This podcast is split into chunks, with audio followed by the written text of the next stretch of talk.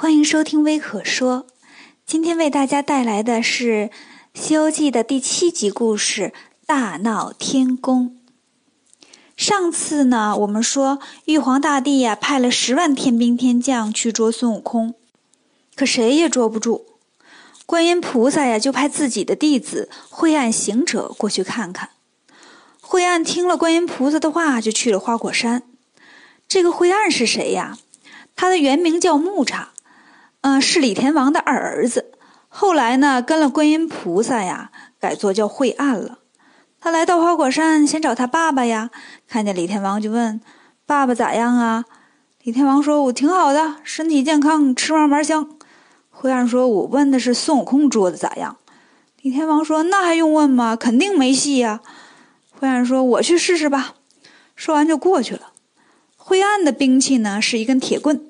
到了孙悟空近前呢，互通了姓名，握了握手，就开打了。蹦来棍去的，斗了五六十个回合，晦暗也招架不住了，赶紧跑回来。李天王说：“你看，我说没戏吧？给玉帝发个消息，让他再派人来吧。”玉帝这时候啊，跟观音菩萨正聊天呢，收到消息一看，说：“你徒弟也不行啊。”菩萨脸上有点挂不住了，说。他不行，有行的呀，我给你推荐一个。玉帝问谁呀？菩萨说：“你外甥。”玉帝一拍巴掌：“我咋把他给忘了呢？”玉帝的外甥叫二郎神，这个二郎神可有两下子，好打猎，好养狗，养了条猎狗，起了名叫哮天犬。二郎神收到玉帝的消息，马上就带着他那一帮兄弟来花果山了。见到了各路神仙，二郎神说。我也知道孙悟空挺厉害的，听说还会七十二变。我一会儿啊下去跟他打仗，请托塔天王帮个忙。李天王说：“好说，帮什么忙？”二郎神说：“你呀就帮我举着照妖镜，一会儿万一孙悟空跑了，我好知道他跑哪儿去了，变成了啥。照妖镜是个宝贝，用它一照啊，什么妖精都得现原形。”李天王说：“没问题。”商量完呢，二郎神也来逗孙悟空了。好个美猴王，笑呵呵举着金箍棒迎上去，两个人大战了三百回合，不分胜负。二郎神一看，这猴子可以呀，不动点真格的，怕是搞不定啊。想到这儿呢，他摇身一变，变得跟一座山一样。孙悟空一看，啊哈，你会变呢，我也会呀。摇身一变呢，也变得跟山一样高。不过，孙悟空跟二郎神打斗的时候呀，这些天兵天将就奔着水帘洞来了。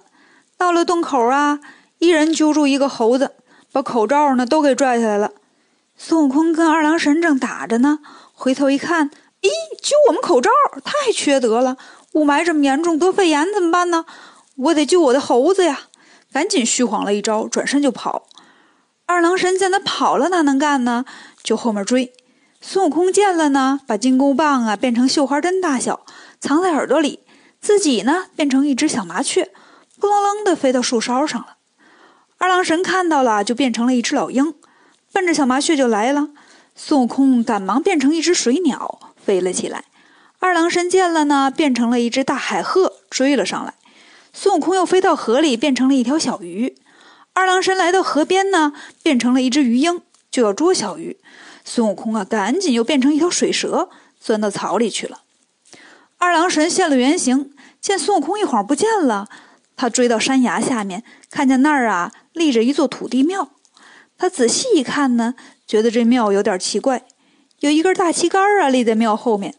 二郎神就笑了，说：“臭猴子，你当我没见过庙啊？谁家庙把旗杆立在后面啊？你等着啊，我画个圈儿里面再写个差。”就齐活了。这庙是孙悟空变的吗？还真是。孙悟空啊，张着大嘴，门牙呢变成庙门，眼睛变成窗户，舌头变成庙里的菩萨像，身体呢变成房子，就是尾巴没有地儿放啊。得了，变个旗杆就立后头了。谁想到让二郎神给看出来了。孙悟空一听二郎神要画圈，心想：这二郎神太坏了，画个圈写个差。拆迁队的还不把我拆零下来呀？那可不成！他就一个跟头呢，架起筋斗云不见了。这回二郎神可真找不着孙悟空了。他赶紧让李天王拿照妖镜照一照。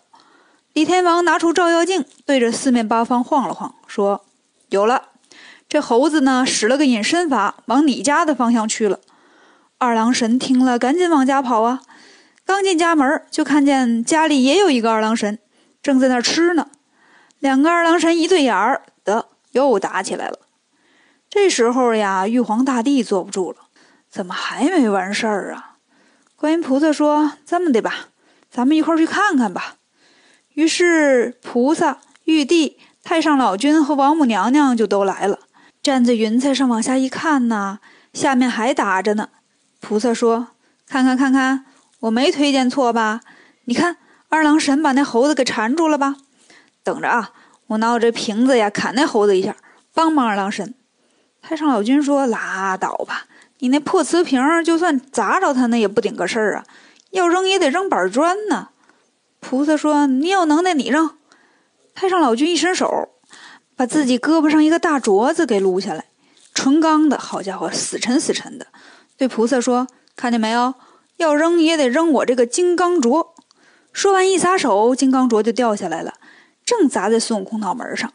这下速度加速度，重力加速度，砸的可不轻。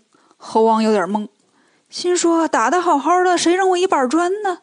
正蒙着呢，哮天犬来劲了，扑上来一口就把孙悟空的腿给咬住了。各路神仙也来劲了，赶紧过来呀，拿绳把孙悟空给捆了。玉皇大帝见了，一拍巴掌：“得嘞，收工！今年年底给大家发奖金啊！”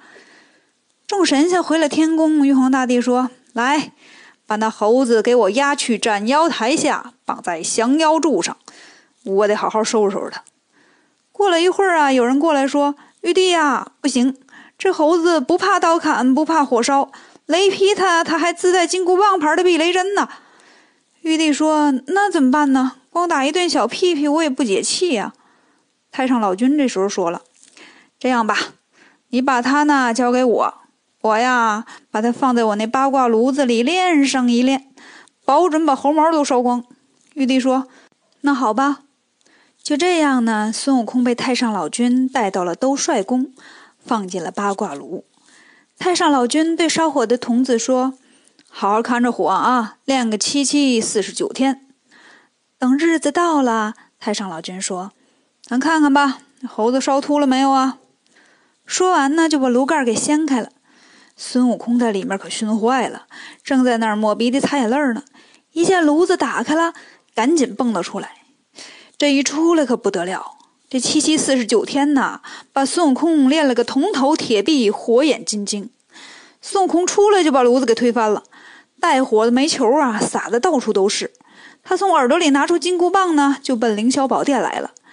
一路上天兵天将上来阻拦他，可是哪拦得住呀？玉皇大帝一看慌了，赶紧给西方如来佛祖送信儿：“佛祖啊，这猴子太能闹了，我是管不了了，你赶紧来吧。”这西方如来佛祖又是谁呢？嗯，反正肯定比玉皇大帝厉害。如来佛祖到底能不能管住大闹天宫的孙悟空呢？关注我们的故事，关注微可说。